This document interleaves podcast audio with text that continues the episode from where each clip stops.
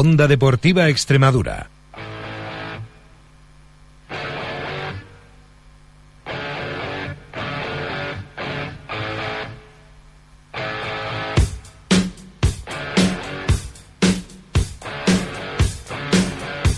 Onda Deportiva Extremadura. Juan Romero.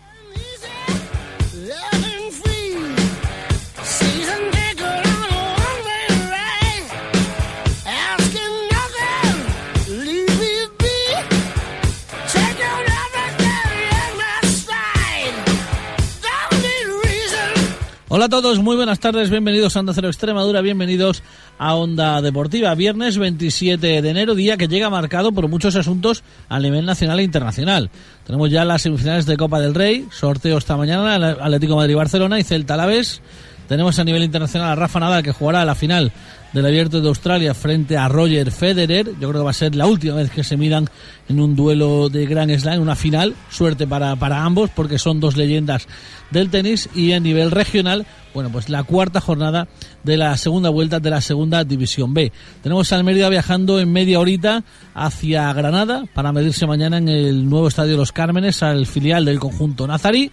Tenemos a Villanovense y a, y a Extremadura recibiendo a la balompédica linense, a la balona de Julio Cobos, la vuelta del de Valdornillo y eh, tenemos el Extremadura recibiendo mañana al decano del fútbol español como es el Recreativo de Huelva. Hablaremos también de la tercera división, como no, de la mano con nuestro compañero José Manuel Ayllón en Cáceres. También tendremos para hablar de baloncesto a nuestro experto en el mundo de la canasta, Chema Gallego. Y bueno, pues acabaremos hablando con, con don Antonio Miranda del fútbol más, eh, más amateur, menos profesional, como siempre, hasta las 4 de la tarde, 45 minutos por delante a partir de ahora mismo. Así que no perdemos ni un segundo más. Arranca un día más en Onda Cero Extremadura, Onda Deportiva.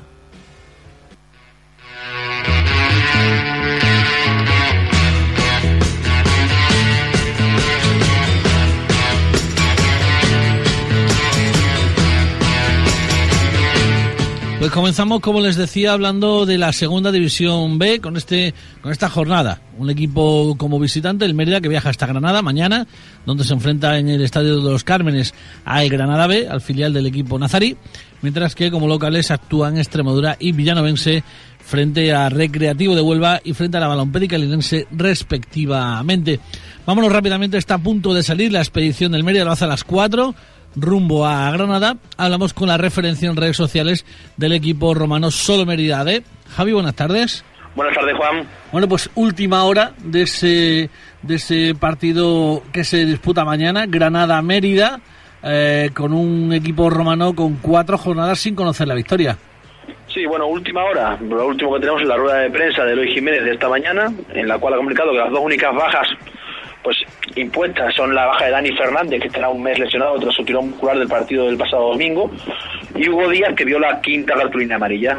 Por tanto, el resto está a disposición, incluidos los tres fichajes de lo que va de mercado de invierno. El último, ayer, el portero Xavi Mandaluniz. ¿Qué, debe, qué, qué sabes, eh, qué puedes aportar sobre la, la figura de Mandaluniz? Bueno, Mandaluniz es un portero sobre todo que destaca por sus reflejos. Un portero muy de portería, un portero ya veterano. Él, prometía mucho cuando era juvenil, fue internacional juvenil, fue subcampeón del mundo con aquella selección de, de Ses en la que también estaba él del Mérida Paco Borrego. Salió de la delantera del Atlético Bilbao, luego estuvo la delantera del de la Real Sociedad y ahora su última etapa estaba en el Somozas, en el cual el, equipo es último clasificado del grupo 2, pero de él llegan, llegan buenas tónicas, dicen que, que, que precisamente no era por su culpa. Eh, Mandaluniz dentro imaginamos eh, lo lógico, Salcedo fuera. Sí, a ver, el Mérida ahora mismo tiene 17 fichas senior, hay que darle baja una, lo más lógico sería que, se, que, fuera José Antonio Salcedo, el portero, y fuera hombre por hombre, por decirlo así, el fichaje. Veremos porque el club aún no ha hecho oficial nada. Eh, llega Amanda Luniz, eh, que podría incluso tener ya los primeros minutos en el día de mañana. Eh, es un partido complicado, un partido en el que hay que ir con todo. Yo no sé cómo está Raúl Bernabéu, no sé cómo llega él. Él llega desde luego de jugar todos los partidos. Pero el Mérida, después de que, como has dicho antes, cuatro partidos sin ganar, no se puede permitir más tropiezos. Tiene que ganar en un campo difícil, en un campo muy bonito para jugar. Pero Granada B, como local, es un equipo bastante fuerte. Bajas de Dani Fernández, imaginamos que sustituto natural Alex Díez El Ladugo Díaz no tengo yo tan claro si va a ser sustituido por el, bueno, pues por lo natural, que sería Diego Cascón, si podría entrar, por ejemplo, Carlos Rodríguez, o si cambia el dibujo.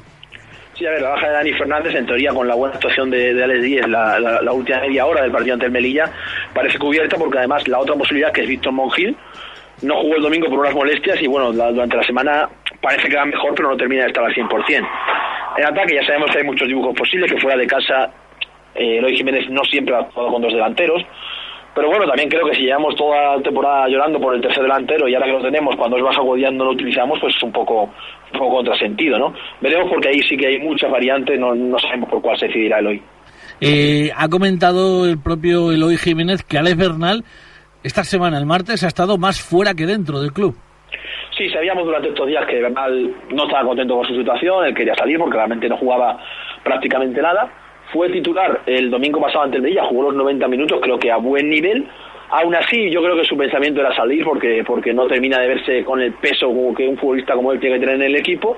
Pero a mí me parece que se queda. Yo sí que ya pienso que, que se va a quedar si volviera a ser titular ante el Granada B, pues sería un poco absurdo un futbolista con el que estás contando como titular dejarlo salir. Estamos en unos días, eh, no solo en el Mérida, sino en el resto de, equipos con muchísimo movimiento. ¿Podría haber algún movimiento más en el club romano?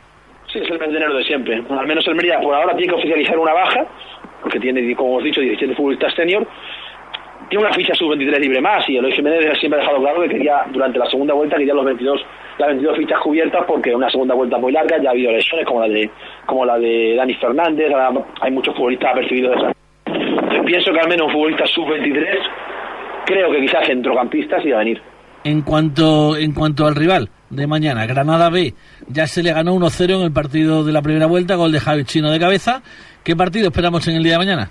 Bueno, un partido complicado porque Granada B es un equipo de mucho nivel individual, ya sabemos cómo son los filiales, pues yo siempre he definido a Granada B como el filial más filial de todos los filiales, un equipo que sabe perfectamente, se sabe técnicamente superior al rival, sí que tiene ciertos problemas tácticos, ciertos problemas, sobre todo viene con problemas en el centro de la defensa, eh, tanto Ali Maye como Hongla van convocados con el Granada A, lo cual hace que ahí vayan a tener que improvisar un poco hay que atacar esa zona porque el Mérida por ahí puede, puede hacerle daño. En cuanto al Mérida, eh, bueno, pues tiene que ir ya por la victoria sí o sí, son cuatro partidos sin ganar, eh, es una plaza apropiada para, para sacarla, campo muy grande, buen césped, para jugar además bien al fútbol, tiene jugadores para ello, porque además si no los de arriba se te pueden ir. Sí, exacto. En los últimos cuatro partidos que no hemos ganado hemos tenido la suerte de que ha habido muchos enfrentamientos entre los equipos de arriba y seguimos a cinco puntos que es una distancia atacable, pero claro, dos, tres jornadas más sin ganar te dejarían quizás una distancia ya demasiado lejana para pensar en los últimos diez jornadas eh, remontar. ¿Por dónde pueden pasar las claves del partido de mañana? Una, ¿Un inicio arrollador, esperar la segunda parte, balón parado?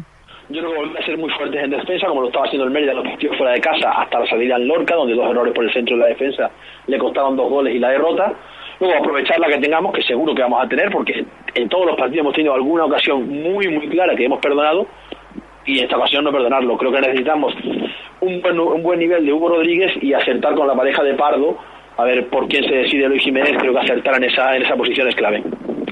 Muy bien, pues esa es la última hora de, del Mérida que viaja hasta Granada en unos instantes para medirse mañana en el nuevo estadio de los Cármenes al filial del conjunto nazarí. Lo contamos el lunes. Buen fin de semana, buenas tardes. Igualmente, Juan.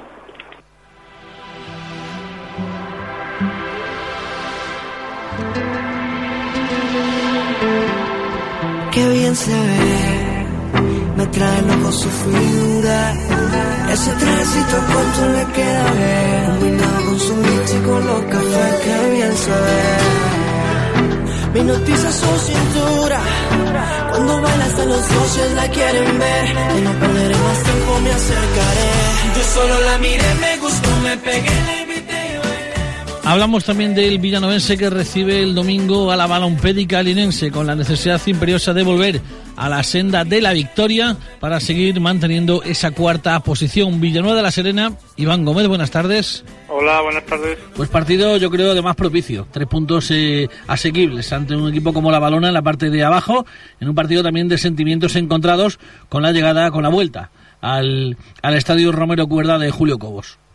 Sí, ya sabes tú que esto de fútbol es como una montaña rusa, ¿no? Ahora el, el Villanovense, la afición del Villanovense se ha vuelto a ilusionar con, con los fichajes que ha hecho tanto este César Morgado que hablábamos el otro día y el de Adri Cuevas y pues la gente pues tiene ganas del partido del domingo, ¿no? Y sobre todo también tiene ganas de, de que, de que venga aquí Cobos, es un técnico que, que es apreciado, aunque ya sabes tú que algunos decían que, que era ya hora de echarlo, a otros le dio pena, pero bueno, es un técnico apreciado y pero, vamos, sobre todo hay ganas de, de ganar el, partido ¿no? y volver a la senda del triunfo. Optimista con los movimientos de Pepe Cuevas, eh, con la llegada de, de Rojas, de Morgado y de Adri Cuevas.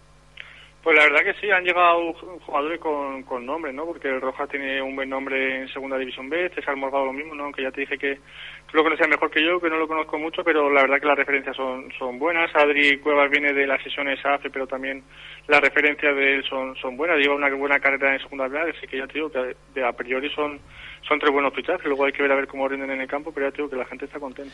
Dos centrales, Spin y Iogona fueron baja. En su, su lugar llegaron Rojas y, y César Morgado. E imaginamos que Adri Cuevas viene a suplir la baja de Elías Pérez. Sí, exactamente. Buscaban un jugador que pudiera hacer el rol de Elia, ¿no? Que sabes tú que a veces Elia jugaba de medio centro, otras veces de, de media punta, según lo que exigiese el partido, ¿no? Y Adri Cuba, pues, por lo que se puede hacer, puede hacer eso. Pues dicen que es un medio centro que maneja ambas piernas, con buen con buen desplazamiento de, de balón en largo, así que a priori parece ser que es un, un clonal de Elías.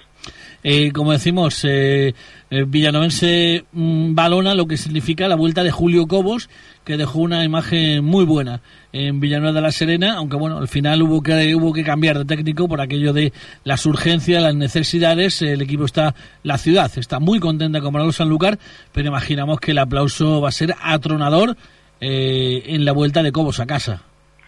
Sí, yo espero que sea así, ¿no? Lo de los mejores momentos que ha vivido el Villanovense de su historia han sido de la de la mano de Julio Cobos y ya te digo, ¿no? Que aquí ha sido apreciado, encima es extremeño, de, de, de, vive cerca de, de Villanueva, así que... De Valdornillos, ¿no? Exactamente, vive, nacido en Valdornillos, pero vivía en vivía en Don Benito, así que ya digo que es, es, una persona querida, yo espero que que se le aplaude, ya tío, lo que no quiero que se lleve los tres puntos, ¿no? Luego lo de la balompédica se ha cambiado mucho de estos años aquí, hace tres, cuatro años luchaba por meterse entre, entre los cuatro primeros, no recuerdo si realmente lo consiguió, la plantilla ha ido bajando de calidad, pero ya sabemos que como lo que, ¿no? Que a balón parado puede hacer mucho daño al Villanovese, que precisamente es un, son tareas que también trabaja mucho Manolo Sanluca, ¿no? Le duele, le duele mucho recibir goles de estrategia y ya te digo que doblemente habrá que prepararlo para para poder reparar para poder parar a Cobo. Son varias jornadas las que lleva el Villanovense sin conseguir victoria, no ha salido de las cuatro posiciones por los empates que se han dado, pero es el momento de ganar, porque además esta semana vuelve a haber muchos enfrentamientos directos y es el momento de aprovechar ese partido contra la Balona. Eso es lo bueno de, tener un grupo tan igualado, ¿no? Que si uno pincha, pues los otros también pueden pueden pinchar. Lo que has dicho tú, se ha beneficiado el villanovense de eso, ¿no? Luego también lo bueno que, que va a tener esta jornada el villanovense que vuelve Álvaro González, ¿no? La semana pasada se me olvidó por completo cuando me preguntaste lo del once inicial, se me olvidó por completo que era Álvaro González baja por la expulsión que sufrió contra, contra el Murcia y vuelve también este, este domingo, ¿no? que ya sabe que es un jugador importante y esperemos que lo haga bien. Eh, imagino que las derrotas y el empate de, de Jumilla de, de la pasada eh, semana para nada, ¿no? Trastoca la ilusión de la afición eh, serona, que imaginamos en esta segunda vuelta, bueno, pues en el tema de abonos también habrá, habrá hecho sus abonos de segunda vuelta. Sí, lo que pasa que lo que ya te comenté, ¿no? Que el villanovense, pues, por desgracia, no sabemos, no sabemos de qué motivo, que tampoco suele hacer muchos abonos en esta, en este mercado de, invierno, ¿no? Lo que sí es cierto que la afición está ilusionada, lo que, los que están ahí están ilusionados. Date cuenta que el villanovense en un principio de, de temporada luchaba por, por ser la permanencia cuanto antes y ahora mismo está luchando por estar entre los cuatro primeros, ¿no? Y lo que hemos hablado antes, que se ha ido gente importante, pero realmente ha venido también fichajes importantes. ¿Podrían ser de la partida ya tanto Morgado como, como Cuevas? Yo creo que Cuevas no, de hecho no sé si, si tiene los papeles ya, yo espero que sí, ha sido presentado esta mañana, así que espero que, que, que pueda estar disponible, pero yo creo que no, yo creo que serán Curro y Pajolo en el en el medio campo con, su rullo por delante y se supone que, que atrás pues serán Rojas y, Javi Sánchez, pero veremos a ver lo que opina Manuel Sanlúcar. Muy bien, pues suerte para el Villanovense, Villanovense Balompédica Linense el próximo domingo en el Estadio Romero Cuerdas, seguro que vemos eh, ya a Morgado y a Rojas y vamos, vamos a ver si está convocado o no para este partido Adri Cuevas, la nueva incorporación para el conjunto Serón. Suerte para el partido frente a la Balona, lo contamos el lunes. Buen fin de semana, Iván, buenas tardes. gracias, igualmente. Si cruzas la puerta, devuelve las llaves de mi corazón. Continuamos, lo hacemos ahora hablando de la Extremadura. Rápidamente nos vamos hasta Almendralejo. Iván Benítez, buenas tardes. Hola, buenas tardes. Bueno, pues una Extremadura que no deja de ser noticia porque día sí día también, bueno, pues viene, viene eh, dando altas y bajas en cuanto a su plantilla. Pues sí, la verdad es que están siendo una semana bastante cargada de información, con bastante salida, entrada, nombres, posibles fichajes, posibles bajas, bastante información que está incumbiendo la Extremadura en estos días. Recordamos que cuando llegaba el grupo inversor decían, bueno, aquí llega el grupo, pero aquí no hay movimientos, aquí no se mueve nada, y ahora es tremendo, ya no recuerdo el número de, de, movimientos que ha habido entre altas y bajas en la plantilla azulgrana. Pues sí, la verdad es que han sido muchas, se está tratando de agilizar todo lo posible porque estamos a cuatro días de cerrar el mercado y sobre todo para las posibles bajas para que puedan tener algo de margen para buscar algún equipo para que no queden no queden en paro y por eso se está tratando de facilitar todo. En el día de hoy conocíamos la salida de José Fuentes, también de Manu Martínez, eh, bueno, pues y de David Agudo, eh, ojo, eh, la salida de David Agudo, un jugador eh, segunda B, además de, de, un caché importante. no se sabe nada de los posibles destinos de estos jugadores. Fuentes tiene casi, casi, casi cerrado con la Zuaga. Y después tanto Manu Martínez como David Agudo no, no se sabe nada de posibles destinos. Eh, eso significa que han llegado jugadores en el día de hoy, en el día de ayer. Eh, ¿Cuáles son las últimas llegadas? Pues en el día de hoy ha llegado, vamos, se ha confirmado la fichaje de Cristóbal Gil del, de la Cultural Leonesa, que al parecer lleva ya dos días en, hospedado en Mérida porque también estaba interesado el equipo romano por, este jugador y hasta el día de hoy no, no se ha cerrado el fichaje con Extremadura. Hoy mismo se ha puesto ya las órdenes con Juan Sabas. El delantero Jan Ham está a punto de llegar al Mendalejo porque ha aterrizado a las 3 en, el, aeropuerto de Braz y varios empleados del club han ido a recogerlos. Estarán sobre las seis y media en la capital de Tierra de Barro. ¿Qué conocemos a este, a este jugador? Va, eh, bastante dicen que es tipo Willy, pero con más gol, con muy sacrificado, que muy batallador, peleón. Jugador canadiense. Canadiense, exacto, canadiense. Ha sido tres, tres años consecutivos Pichichi de la, de la Liga India. Eh, tuvo el año pasado un fugaz paso por la Ponferradina, donde no consiguió anotar ningún, ningún gol. Jugó tan solo siete partidos, cinco de ellos titular el 2005 también estuvo en el Leicester y no sé, parece un jugador con que puede dar lo que está buscando jugador. ¿Tendrían ya el transfer esta semana? Eh, los jugadores que la pasada semana no pudieron hacerlo, tanto eh, Renzo López como, como Gabo Benítez. Gabo Benítez sí, Renzo López están teniendo algunos problemas con el, con el visado, porque inicialmente vino con un visado de tres meses, pero su contrato indica que van a estar mínimo seis meses y a, día de hoy está tratando de agilizarse todo para que llegue para el domingo, pero hasta en este momento todavía no tienen nada nada confirmado. Gabo sí, Gabo sí puede ser de la partida del domingo. Significa la salida de Fuentes significa la incorporación de Tienza al primer equipo. Sí, sí, Tienza sube al primer equipo y pasa a ser el segundo. Eh, el motivo el motivo es ser sub 23. Sí, porque la, la ficha de Fuentes la, va a ocupar, vamos, la ha ocupado de hecho. Un jugador senior. El delantero Hum, claro. Mm. Eh, ¿Se prevén más movimientos? Sí, hay eh, Aitor Fernández, lateral que milita ahora mismo en la primera división ucraniana, que, ascendió a segunda A con el Hércules, estuvo incluso en primera división con el Raza del Santander, está prácticamente firmado, se espera que el domingo aterrice en, en Almendralejo y el, y el lunes se ha presentado como nuevo jugador del equipo. Es tremendo ¿eh? el cambio que está dando el equipo azulgrana, si lo vemos eh, a final de diciembre en eh, Navidades eh, ha pasado un mes exactamente y, el cambio es eh, mínimo 8 o 10 jugadores. Sí, sí, el cambio es abismal. Yo creo que quizá mm, demasiado porque yo, por ejemplo, como tú has dicho, yo, por ejemplo, con, con David Agudo lo consideraba un hombre valioso, un hombre que, que yo me hubiese quedado inicialmente pero ellos tienen otra visión, tienen otras ideas y seguro que confiemos en ellos, seguro que lo hacen por buen. Es tremendo, ¿eh? David Agudo, José Manuel, Juanjo Pereira, Carlos Saavedra. Eh, bueno, eh, imagino que tú sabrás decirme mejor ¿Qué jugadores más han ido saliendo de, de la plantilla del 11 titular? Asier, Asier, Carlos Martínez, Samu. Bueno, pues la verdad es que, bueno, muchísimos jugadores, Sabo, además, eh, jugadores sub-23 también que llegaba, y bueno, pues la verdad es que muchísimos jugadores que, bueno, esperemos que los que lleguen lo hagan mucho mejor y puedan salir de Extremadura de una vez eh, por todas de esos puestos de abajo. Rápidamente, eh, ¿qué esperamos del partido del domingo frente al Recre? Pues como hablamos el lunes, va a ser una finalísima, solo vale ganar, porque es un, rival muy directo por la lucha de evadir el descenso. llega con la, sigue con la baja de importante de Boateng, que no va a estar en esta partida. Se espera que esté la semana que viene. Walter también ha tenido problemas esta semana debido a una sobrecarga del partido que arrastra el partido de la balona. El miércoles no se entrenó, ayer y hoy sí, sí se ha entrenado medianamente con normalidad, creo yo que será de la partida.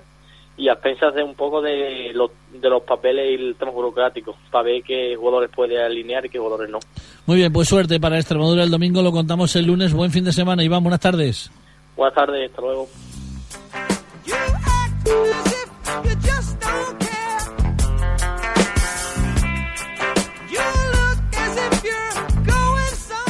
Pues hablamos también de la tercera división y bueno, pues eh, como cada viernes, eh, en este caso de la mano de nuestro compañero José Manuel Ayón. José Manuel, buenas tardes. Buenas tardes, Juan. Bueno, pues eh, tenemos a un cacereño que viene de perder 0-1 frente al Coria, dispara las alarmas porque cuando juega como local, ya le pasó frente al Jerez y Calamonte, no da la talla, solo contra el Club Deportivo Badajoz, bueno, pues la distancia que había de muchos puntos se reduce a tan solo uno y ya no hay margen de error totalmente. El cacereño, donde está haciendo agua es cuando juega en casa. Vemos que en casa tiene ya tres derrotas en su haber. En cambio, fuera eh, no ha perdido ningún partido. Eso demuestra que el cacereño eh, fuera de casa está mostrando solvencia, pero en casa es exactamente lo que comentabas tú, Juan. Únicamente contra el Badajoz tuvo ahí un abismo que tuvo un partido en el que fue claramente superior a su máximo rival este año en la categoría, pero eh, contra el resto de los equipos fuertes, el cacereño eh, ha hecho aguas, eh, no ha sido capaz de dominar el partido en ningún momento, lo vimos contra Jerez, hemos vuelto a tener un déjà vu este pasado fin de semana contra el Coria, y el cacereño ahora, su mayor objetivo es consciente de que queda muchísima liga, únicamente es un punto lo que separa al cacereño de Badajoz, y su objetivo es llegar al nuevo vivero manteniendo el liderato. ¿Qué le ocurre al cacereño? Un equipo solvente, fuerte, con una buena plantilla, jugando en casa contra un Coria que en principio es un rival menor, eh, no menor, pero sí menor que el cacereño en principio. Sí, realmente em, puede decir que el cacereño lleva muchas jornadas que cuando actúa como local, eh, lo que se suele decir de tanto dar canto a la fuente, porque, eh, por ejemplo, el partido contra el Amanecer, hace tres semanas el cacereño vencía por 2 a 1, pero de ahí, ante un equipo de la mitad de la tabla para abajo, eh, tampoco fue capaz de, ganar con solvencia, le costó muchísimo, hubo momentos en los que mm, se podría pensar que era merecido el empate contra el equipo de Sierra de Fuentes, y vemos que esto, ¿qué ha pasado contra el Coria? Es decir, que ya es un equipo de más entidad que, el Amanecer y que otros equipos que también han hecho sufrir mucho al cacereño cuando ha estado como local, eso demuestra que el cacereño, salvo algún partido como contra la Olivenza, que fue capaz de ganar 3-0, eh, le está costando muchísimo eh, llevarse los partidos, muchos de ellos los está ganando por la mínima, pero mm, cuando tienes los partidos tan ajustados, cuando tantos partidos los tienes que ganar de una forma eh, tan ajustada y que se decida por una jugada, puede darse precisamente pues que se dé una ocasión en la que no sea capaz de materializar un gol, de que empieces perdiendo y finalmente pues te pase por lo que lo que ha pasado el pasado domingo que juegues contra un equipo se, venía rumiando quieres decir no se venía rumiando eh, que el equipo no era muy solvente, no sacaba los partidos por goleada y a la mínima, al mínimo golpe el equipo ha caído a la lona. Eso es, totalmente. El cacereño es lo que le viene pasando. Hay muchas jornadas ya que, que se veía que era capaz de sacar sus partidos, pero que no los estaba sacando con solvencia y que era cuestión de alguna jugada aislada que eran capaces de materializar, siendo superiores en muchos de esos partidos, pero sin demostrar una solvencia estratosférica. Y cuando juegas contra un equipo que, que está luchando por entrar en liguilla, y que es capaz de ponerse por delante, un cacereño que ahora no está en su máximo apogeo, le cuesta muchísimo intentar remontarlo. Entonces le ha pasado pues eso precisamente. Llevaba muchos partidos en los que se veía, se rumiaba que esto podía darse. Ahora pues lo que se confía es, en que siga tan fuerte fuera de casa como viene toda la temporada, en la que todavía no ha perdido ningún partido, y ahora pues contra el Pueblo Nuevo realmente creo que es un, rival proclive, ya no para ganar, sino para intentar precisamente demostrar la, la, solvencia que ha tenido en otros partidos, que tenía antaño, igual que hace un mes el Badajoz le ganaba 4-0 al Pueblo Nuevo, pues el cacereño necesita como un bálsamo el conseguir ganar en Pueblo Nuevo, pero además ganar eh, demostrándose puede ser líder, por lo tanto ganando por 3-4 goles. Eh, surgen dudas en la afición respecto a, al bueno pues al desarrollo de los últimos partidos. Sí, realmente el, la afición ahora mismo tiene un, un punto en el que empieza a creer cada vez menos que el cacereño pueda conseguir el, el primer puesto a final de campaña más que nada porque a lo que están acostumbrados es a ver a esos partidos en casa, los que como estábamos mencionando le cuesta mucho ganar. Entonces ha habido algún partido en que el cacereño ha sido capaz de ganar, pero la afición se esperaba más, se esperaba más por un equipo que quiere ser líder, eh, un equipo en tercera división que aspira a ser líder ante los equipos normalmente de la zona baja no suele sacar resultados muy ajustados. Eh, vemos que tradicionalmente pues hay muchos partidos en los que se gana con mucha solvencia. Eso es precisamente algo que vemos que el Badajoz eh, es capaz de hacer, porque vemos que, igual que mencionábamos el 4-0 al Pueblo Nuevo, también hace dos semanas era un 0-4 contra Fuente de Canto o un muy meritorio 0-3 contra la Zubaga la pasada semana, que es el tercer clasificado. Entonces vemos precisamente que el Badajoz sí que muestra esas credenciales de un equipo muy goleador, que le meten pocos goles, lleva incluso eh, un gol menos en contra que el cacereño. El cacereño se muestra muy férreo en defensa, pero ofensivamente le cuesta muchas veces. Y eso es lo que el cacereño necesita, recuperar la confianza de sus delanteros, recuperar eh, esos partidos en, lo que, en los que gana con solvencia, no conformarse si puede meter en un partido cuatro o cinco goles, ir a por ello, porque eso es lo que le puede dar una confianza para llegar al nuevo vivero, manteniendo el liderato y creyéndose ellos mismos que, que se puede hacer algo grande este año. Sobre todo otra diferencia entre Badajoz y Cacereño y más equipos y el Cacereño es que se están moviendo, se están reforzando, están tirando de cartera, es decir, José Manuel jugador de, de, segunda vez hasta hace una semana en el Extremadura, ya nuevo jugador del, del Club Deportivo Badajoz, eh, bueno, va a llegar también un jugador eh, de fuera de España, bueno, se está moviendo, cosa que el cacereño todavía no ha acabado, todavía el mercado, no sé si lo va a hacer del todo. Sí, desde luego el cacereño ahora em, está en ese, en ese parón, eh, se confía en que pueda llegarte de algún hombre, pero sí que es cierto que el cacereño sigue la premisa de, que tiene que ser algo bueno, bonito y barato, es algo que tiene muy claro el, equipo de Antonio Martínez Doblas, por lo tanto, el hecho de que llegue alguien o no va a depender de que finalmente alguien encaje, que nadie le haya hecho una, una buena oferta y que el cacereño se lo pueda traer un poco a precio de coste. El cacereño sí tiene claro que no va a tirar la casa por la ventana, realmente yendo 22 jornadas eh, se sigue líder, se piensa que el cacereño, que también es verdad, hay una buena plantilla, es decir, que Adolfo con los jugadores que tiene puede luchar por el liderato, eso es algo que también se cree desde la entidad y que mm, es una creencia respaldada en que el cacereño sigue líder y lleva así prácticamente todo el año, entonces se confía en que este equipo, eh, si respetan las lesiones y si sobre todo los de arriba recuperan la confianza, puede sin lugar a dudas luchar contra Badajoz, aunque al final eh, no llegue ningún fichaje más.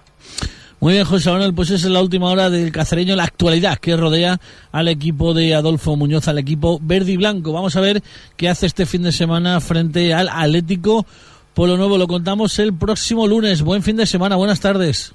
Buen fin de semana, Juan, un abrazo.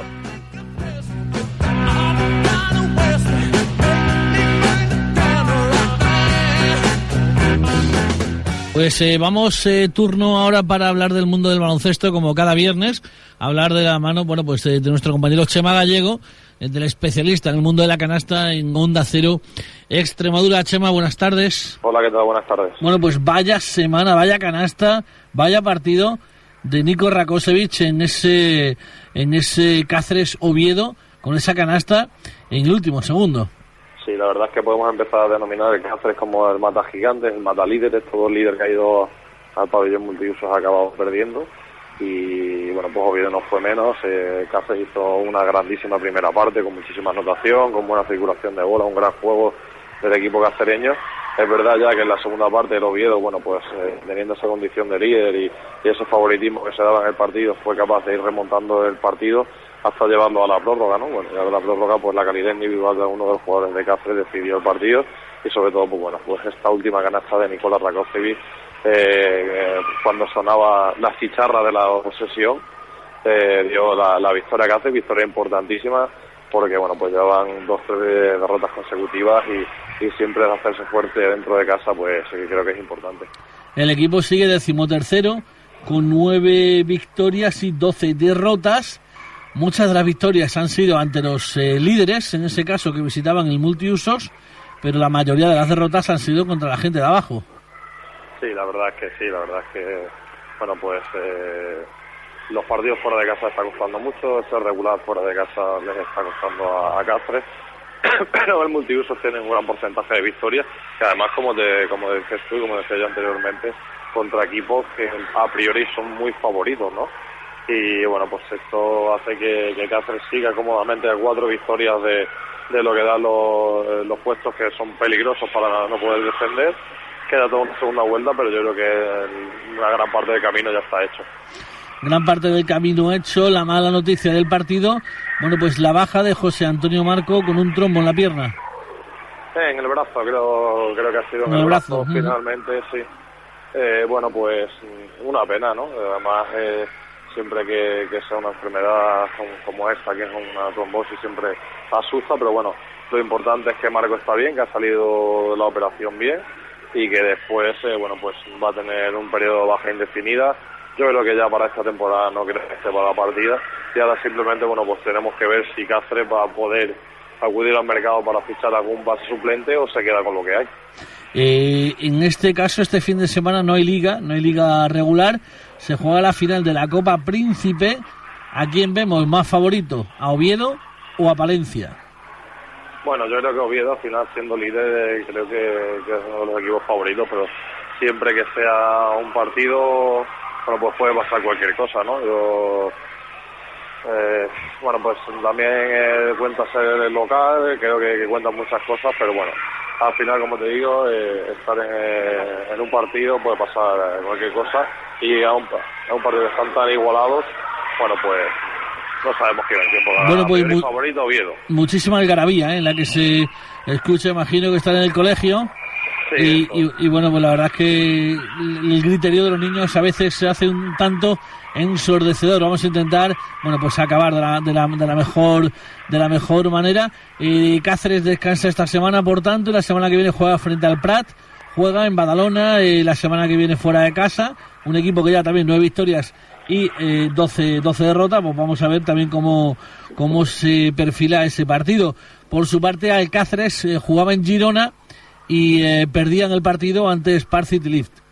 Sí, bueno, un partido que, que no es de la Liga de Alcácer, a pesar de que ha estado toda la liga en primeras posiciones de, la clasificación y que ha ganado equipos muy difíciles. Ya en la ida aquí se compitió a Girona y, estuvo a punto de dar la, campanada al equipo de Alcácer, pero eh, sí es verdad que, cuando juegas fuera de casa, cuando juegas con equipo contra allí como Girona, pues lo lógico es perder, ¿no? La diferencia presupuestaria entre ambos equipos es muy amplia y la diferencia entre plantillas también, ¿no? Yo creo que, que Alcácer tiene que, que, bueno, bajar un poco los pies a la tierra y saber que su objetivo es la salvación, que han hecho una grandísima primera vuelta que le ha dado, bueno, pues posibilidad de entrar en esa bonita fase final de, la Copa de la Reina y ahora, pues, como te digo, poner los pies en el suelo e intentar conseguir las máximas victorias aquí en, el feudo, en el, cacereño, en el Macayo y a partir de ahí, bueno, pues, una vez que tenga ya eh, la salvación, que creo no tengo ninguna duda que va a conseguirla, bueno, pues ya sí, pues sin ninguna presión, intentar mirar hacia arriba e intentar conseguir, bueno, pues eh, otro sueño, ¿no? Que sería llegar a, al playoff por el título. Es increíble, ¿no? Ver que ha perdido de, bueno, de, mucha diferencia, pero que no baja de la sexta plaza, ¿no? Por aquello de el número de victorias que lleva ya acumulada, los Vázquez, Averaje y, y demás, y que sobre todo la próxima semana recibe en el Macayo a un equipo al que saca dos victorias, como es el equipo de Benvibre. Partido importantísimo, además Benvibre viene con dos de sus jugadores importantes un poco tocadas. Yo creo que si se saca este partido, pues va a dar muchísimas alas al equipo de Jacinto Carvajal. Eh, después de haber perdido este partido contra Girona, que ya te digo que es normal, y el otro el partido anterior que se perdió en casa, bueno, pues mm, creo que es partido importantísimo y sobre todo porque ya se acerca también eh, la Copa de la Reina, que, que, bueno, el sorteo fue hace dos días y y tocó eh, Guernica, que no olvidemos que hace poco ya ganó Cáceres a domicilio a Guernica, uno de los gallitos de la competición. Y bueno, pues el sorteo no estás muy contentos por aquí, por Cáceres, eh, a quien había tocado, porque Guernica probablemente era el, el coco del sorteo, tocó Guernica, pero hombre, ya, ya que se les ha ganado, bueno, pues, ¿por qué no hacerlo una segunda vez? ¿no? Claro que sí, sobre todo a seguir disfrutando del baloncesto, a seguir eh, peleando y llevando el nombre de Extremadura a lo más alto posible. Chema, si te parece, contamos todo lo que ocurra este fin de semana el próximo viernes. Hasta entonces, como digo, buena semana, buenas tardes. De acuerdo, un saludo, Juan, un abrazo. Como te quise, te quise siempre sin fin. Si cruzas la puerta, devuelve las llaves de mi corazón. Continuamos, lo hacemos ahora hablando con don Antonio Miranda. Antonio, buenas tardes. Hola, buenas tardes. Bueno, vamos a hablar de categorías inferiores de fútbol amateur. Comenzamos por la tercera división. Bueno, pues de tercera ya has tocado un poco con el tema del castreño, ¿no? Del pinchazo que tuvo el pasado domingo ante el Coria. La verdad es que el Coria que otra vez está volviendo por sus fueros, ¿no? Eh, destacar que a pesar de, del maratoniano viaje que hicieron la semana pasada hacia Lorca, ganaron en Azuaga en un campo muy difícil, ¿no? El Badajoz que le ganó 0-3 y sorprende pues que, el Don Benito empató ante el Montijo en casa y el empate de, del colista, bueno, del que era colista la estrella ante el Jerez. Eh, sobre todo, eh, eh, más allá de resultados, seguro que lo ibas a destacar también, la situación del líder. Pues sí, la verdad es que la situación del líder es dramática. Es dramática porque están intentando de que hay, hoy hay una asamblea extraordinaria en Zafra donde quiere a ver si hay alguien que se quiere poner al cargo del equipo y poder garantizar por lo menos el final de temporada y que por, por desgracia no tengamos que vivir este acecho, esta cantinela que estamos teniendo de hace, de hace unos años con el Club un equipo que tiene ya 88 años de historia, que ha militado en segunda vez y por decir algún jugador así de renombre, porque era en la época de aquella, la de Poli Rincón, la verdad es que bueno, un Dieter Zafra que ojalá no desaparezca o no siga en competición, pero sí que es cierto que es complicado, ¿no?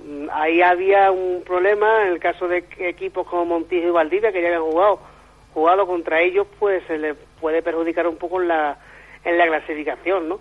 Y en cuanto a tema de resultados, pues se verían los goles encajados por los goles recibidos y se determinaría el resultado final, siempre y cuando no siga el conjunto segerano. Ya haríamos un, especial del Dieter Zafra y de cómo quedaría técnicamente el grupo de tercera división. ¿Malos tiempos también en el Fuente de Cantos? Pues la verdad que sí. Tenía que haber ganado el otro día en el, Menalejo 4-0, no, o sea, perdón, tenía que haber ganado el otro día en el Menalejo, no lo consiguió, se llevó una estrepitosa goleada.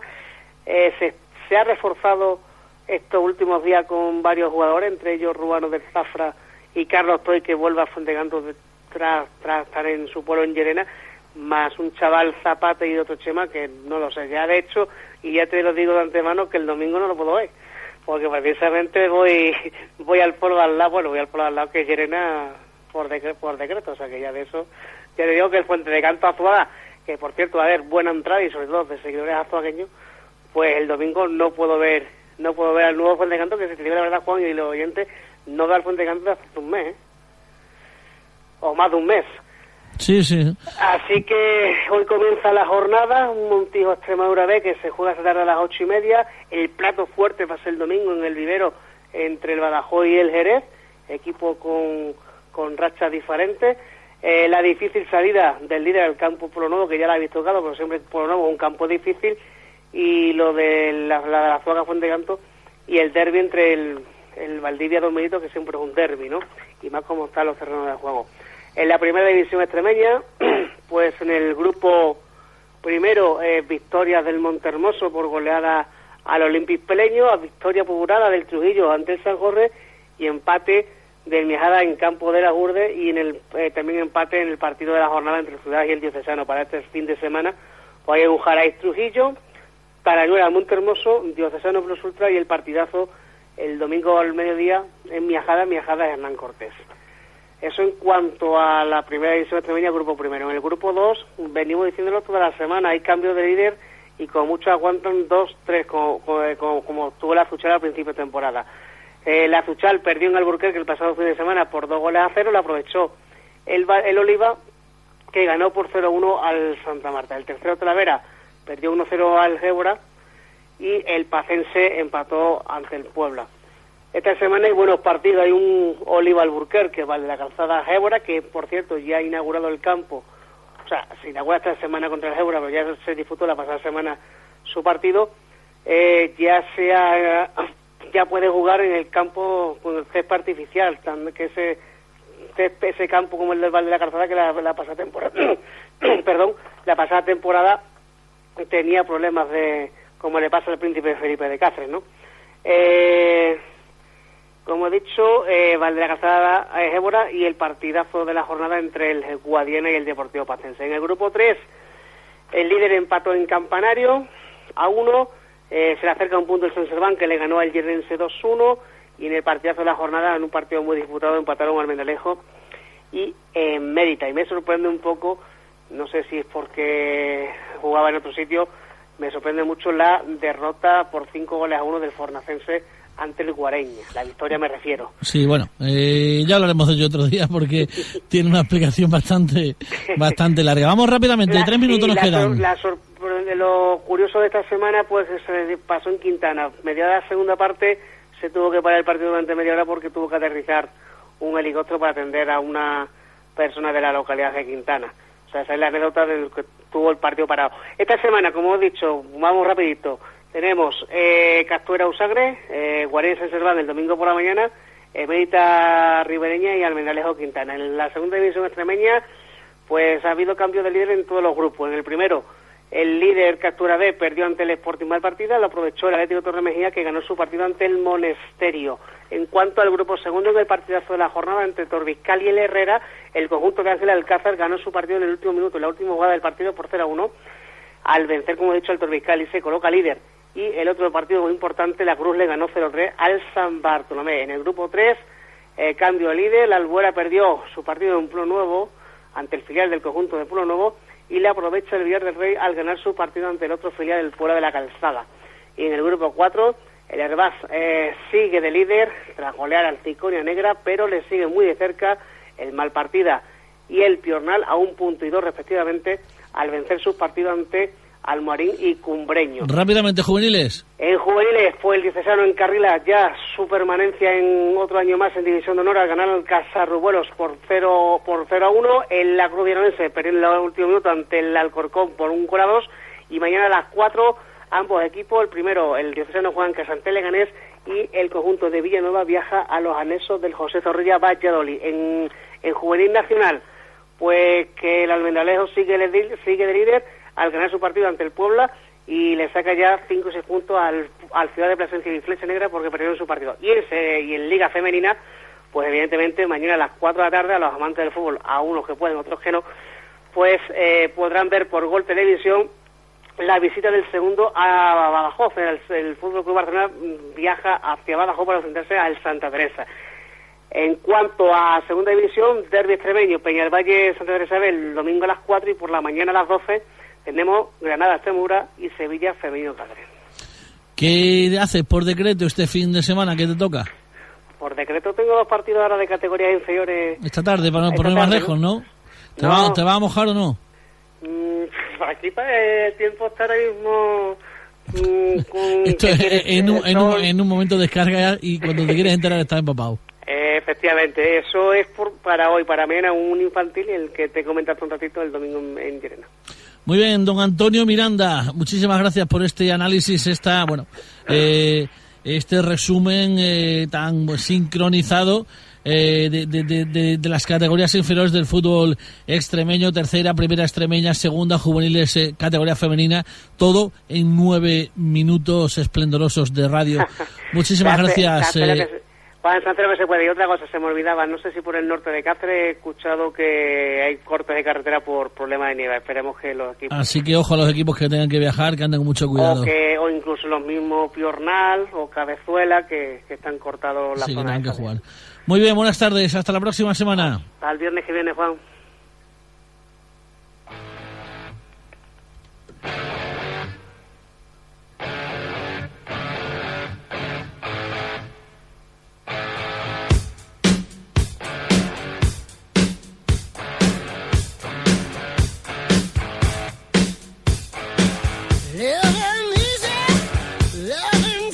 Bien, pues así llegamos al final del programa de hoy. No hay tiempo para más. Eh, vamos a llegar en 40 segundos a las 4 de la tarde con nuestra compañera Julia Otero. Volveremos el lunes para contarles todo lo que ocurra este próximo fin de semana en el mundo del deporte. Se lo contamos a partir de las 3 y cuarto aproximadamente de la tarde. A los mandos, como siempre, formidable Carlos Ledesma. Les hablo encantado un día más. Juan Romero, hasta el lunes. Buen fin de semana. Adiós.